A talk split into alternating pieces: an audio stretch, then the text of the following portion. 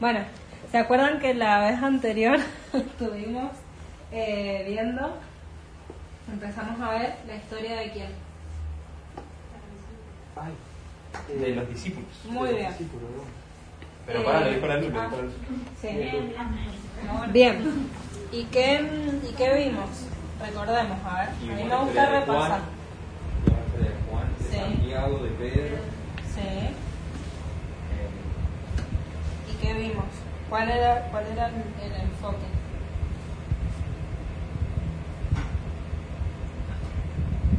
Sí.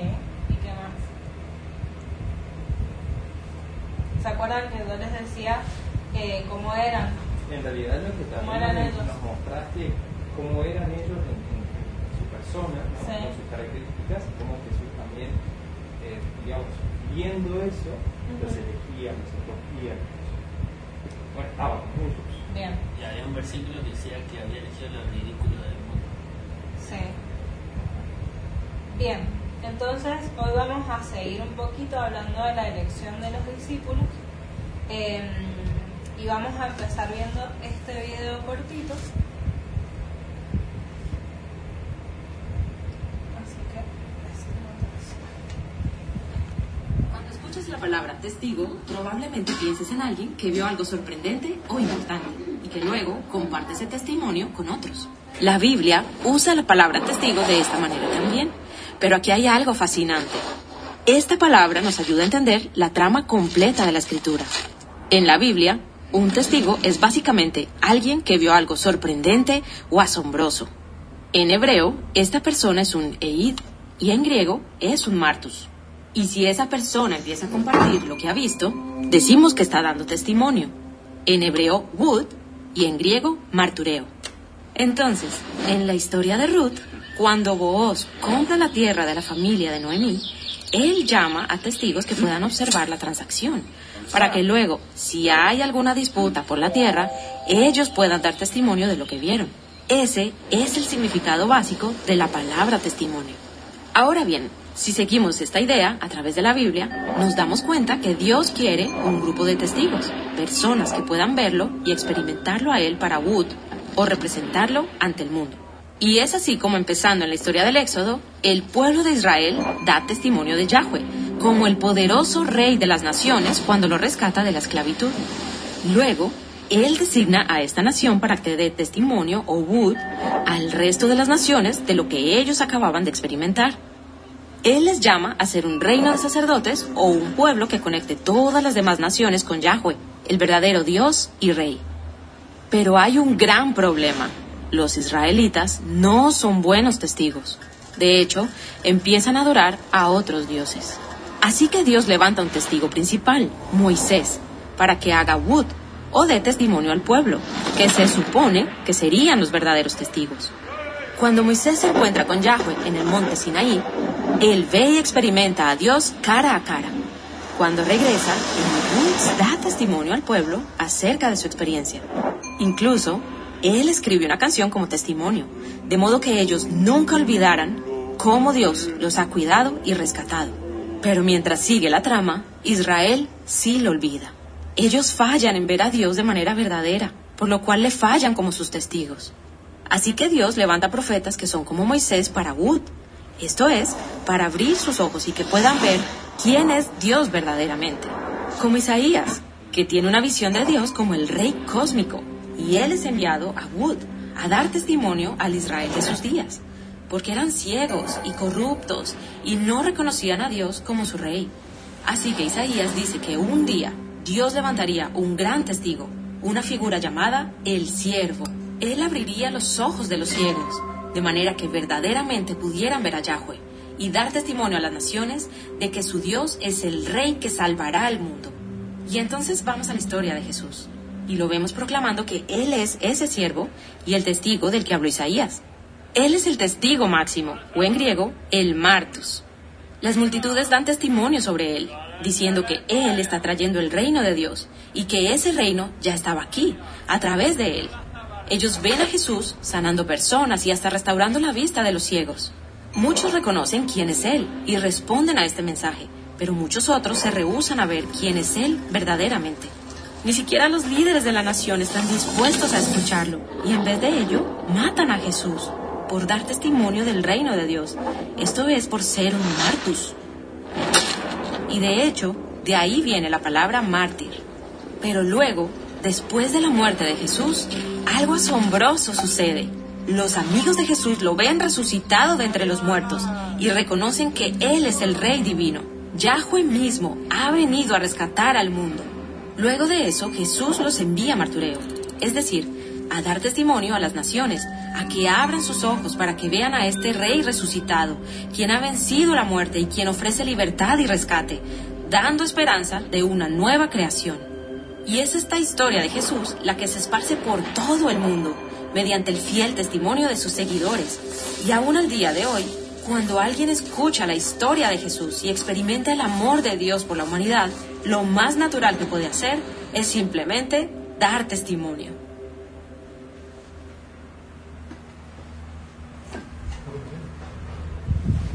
Bueno, em, el centro del, del video es la palabra martus, que es dar testimonio, ¿sí? Em, la idea de esto eh, era pensar también en los discípulos, eh, una vez más, pensar en, ellos. Y, y, no sé si saben cómo fue que cada uno de los discípulos murió. Como Marcos. Eh, todos entregaron su vida, literal, su vida física, por la causa de Jesús. Y, vieron que en el video dice que el Señor los envió a dar testimonio a las naciones. Eh, vamos a leer. Eh, ¿Alguien puede leer Romanos 8, 29 y 30?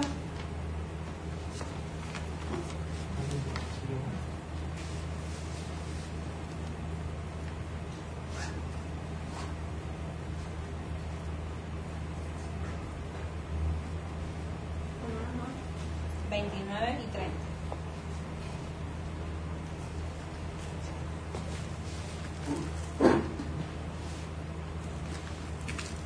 Porque los que Dios conoció antemano también los predestinó a ser transformados según la imagen de su Hijo, para que Él sea el primogénito, primogénito entre muchos hermanos. A los que predestinó, a los que predestinó también los llamó, a los que llamó también los justificó, y a los que justificó también los glorificó.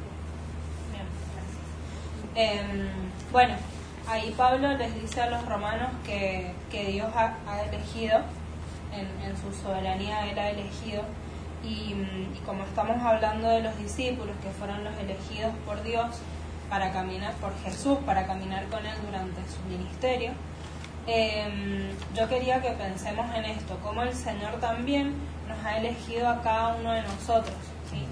Em, tal vez no quiero decir que cada uno va a tener que dar su vida como lo hicieron los doce, eh, tal vez algunos sí, el Señor lo llame a eso, tal vez no, le toque, pero, mm, pero el enfoque que quiero que pensemos eh, es este, que mm, el Señor nos ha elegido a cada uno de nosotros para dar testimonio, ¿sí? para dar testimonio de Él, eh, y esto es la fe, esto es la fe, vivir por fe, eh, es poder contar a las personas que nos rodean, no hace falta tampoco ir a las naciones eh, como, como otras personas, pero sí es necesario que nosotros demos testimonio de lo que el Señor ha hecho y hace en nuestras vidas. Eh, así que más que nada eh, quería que viéramos esto, la vida de los discípulos, eh, como esos elegidos que dieron testimonio y que fueron los que entregaron su vida por el Señor, eh, porque lo vieron. Entonces el, ver al Señor nosotros, aunque no lo veamos físicamente, el conocerlo y el estar en intimidad con Él, nos lleva a que las personas que nos rodean también lo conozcan. Y, mm, y para esto quería que leyéramos otro versículo que está en Lucas 9, 23 y 25.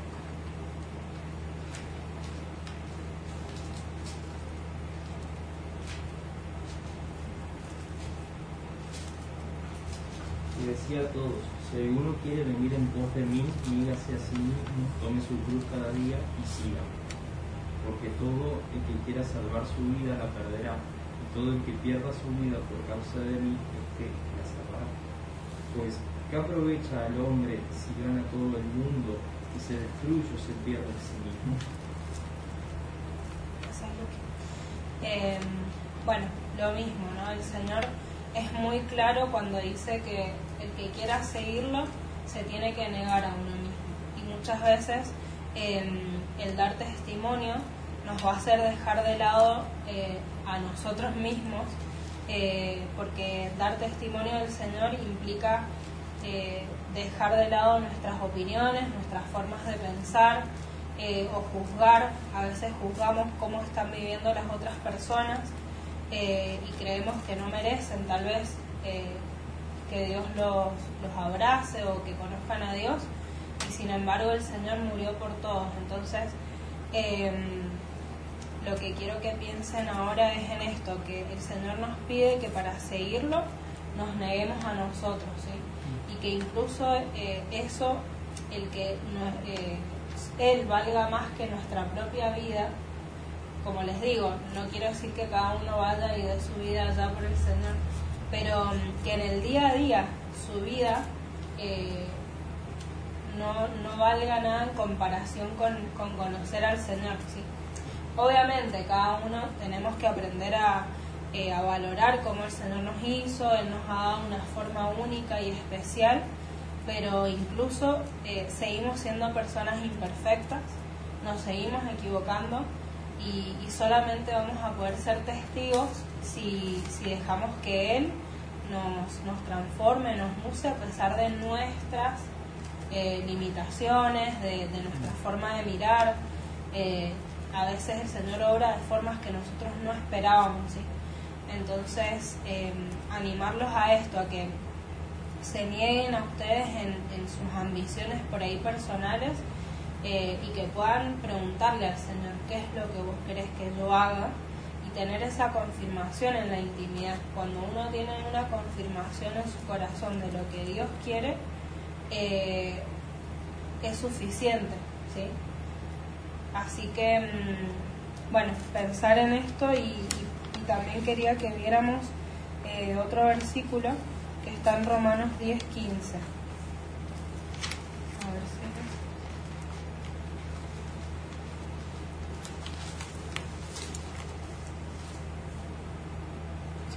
¿Y quién predicará sin ser enviado?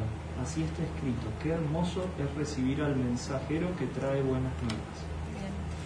Otra versión que dice que hermosos son los pies. Eh, y Y, es eso, sí, el Señor lo que nos pide es que anunciemos las buenas nuevas. Eh, todo este versículo tiene toda una explicación, viene de Isaías, pero como que se va medio largo. Eh, pero lo que quiero es, es eso, dejarlos con la idea de que el Señor lo que nos pide, y es el último mandamiento que dejó antes de irse, eh, la gran comisión, que es eh, ser testigo de Él en todos lados, ser testigos de lo que Él ha hecho por nosotros. Y no hace falta ser un gran orador, eh, no hace falta haber estudiado cinco años de teología, simplemente decirle a las personas que Dios los ama, sea como sean, y que los aceptan, eh, que los acepta si, si creen en Él. ¿sí? Así que mm, tomar el, el testimonio de, de los discípulos para, mm, para que nos animen. ¿sí? Ellos fueron los elegidos, no sé si alguno está viendo la, Sí. la serie. Mm. Eh, ellos fueron los elegidos para vivir ese tiempo con el Señor Jesús y, y nosotros hoy no vivimos con Él físicamente, pero Él está con nosotros y tenemos todo lo que Él nos ha dado a través de su muerte y de su resurrección para poder vivir siendo testigos. ¿sí? No se olviden de esta palabra, Martus. Mm. Eh, mar, pero Ajá, Martus. Eh, así que, mm, bueno, testificar de él eh, es lo que el Señor nos ha pedido, básicamente. No nos ha pedido que nos atemos a reglas, eh, no nos ha pedido ninguna forma, no nos pide formas porque Él es tan creativo que obra de formas que ni siquiera se nos ocurren a nosotros. Eh, así que mm, simplemente vivir una vida eh, de intimidad con el Señor nos lleva a querer compartir eso con otros. Así que mm, ese es el mensaje de hoy. Yo les dije que era cortito. Eh, pero bueno, que veamos eso, la vida de los discípulos como, como ese ejemplo de dar la vida por el Señor, eh, donde sea que estemos. Y hablar de Él y de su amor que creo yo que hace, que hace falta, que las personas no están teniendo esperanza porque nada, el virus ha hecho estragos y, y cada, ya, han, han perdido, yo por lo menos no, pero eh, se ha perdido mucha gente, muchos familiares, muchos seres queridos eh, y la gente no tiene esperanza, no hay nada seguro, está todo tan incierto eh, y poder proclamar esta esperanza que tenemos en Jesús eh, creo que es lo, lo principal que el Señor nos pide y que podemos perder todo lo que tenemos de un día para el otro también. Y sin embargo, si, si juntamos tesoros en el cielo, como dice el Señor, eh, vamos a tener, somos ricos, de verdad. Así que Ah, bueno, pero no, chicos. ahí lo paré, sí. Sí. Ah, no. Eh, Andrés es, un- es uno de los discípulos que se sabe muy poco, eh, no hay mucho dato en la Biblia, pero dice que, eh, les leo textual, según el historiador religioso del siglo XV, Norman Newman, Andrés viajó a Patras, al occidente de Grecia, en el año 69 después de Cristo, donde el procónsul romano Aegetas, bueno, debatió con él sobre religión. Aegetas intentó convencer a Andrés de renunciar al cristianismo para que no fuera torturado y ejecutado. Sin embargo, cuando eso no funcionó, aparentemente decidió darle a Andrés todo el, eh, todo el tratamiento. Andrés fue azotado y luego atado a una cruz con el fin de que sufriera por un tiempo más largo antes de morir. Andrés vivió durante dos días mientras predicaba a los que pasaban a su alrededor. Juan em, murió por causas naturales en la isla de Patmos, donde vivió en exilio. Algo muy importante e interesante de Juan, que antes de ir a la isla de Patmos, Ujú. lo, lo- Sí. o sea, lo, lo, lo pusieron a huir y no lo mató él, No, porque el Señor tenía el propósito de llevarlo a la isla de Patmos y revelarle Apocalipsis. Ujú. Bien, tremendo. Eh, bien. ¿Quién más? Eh, Santiago. Ah, porque dice que mm, es así lo que pasó con Juan. Eh, el Señor me dijo, dice él, está en un escrito. eh, Juan, mi amado, ¿qué deseas? Pues lo que quieras pedirte será concedido. Y yo le dije, Señor, dame poder sobre la muerte para que viva y traiga almas a ti. Y el Señor me dijo, de cierto te digo, que porque deseas esto permanecerás hasta que yo venga en mi gloria y profetizarás ante naciones, tribus, lenguas y pueblos. Eh, Santiago. Santiago dice eh, Hechos y en aquel mismo en aquel mismo tiempo el rey Herodes echó mano a algunos de la iglesia para maltratarlos y mató a espada a Jacobo hermano de Juan. Bartolomé se conoce muy poco, algunas fuentes afirman que fue martirizado, mientras otras señalan que fue despellejado vivo y decapitado. Una fuente dice que fue desollado con cuchillos. Desollar es quitar la piel. Em, Felipe dice que fue, eh, una fuente dice que fue ahorcado hasta morir. Y también hay otra fuente que dice que fue crucificado durante su ministerio en Egipto. Tomás fue apuñalado con una lanza. Mateo eh, fue arrestado en Etiopía y después fue apedreado y atravesado con lanzas y luego decapitado.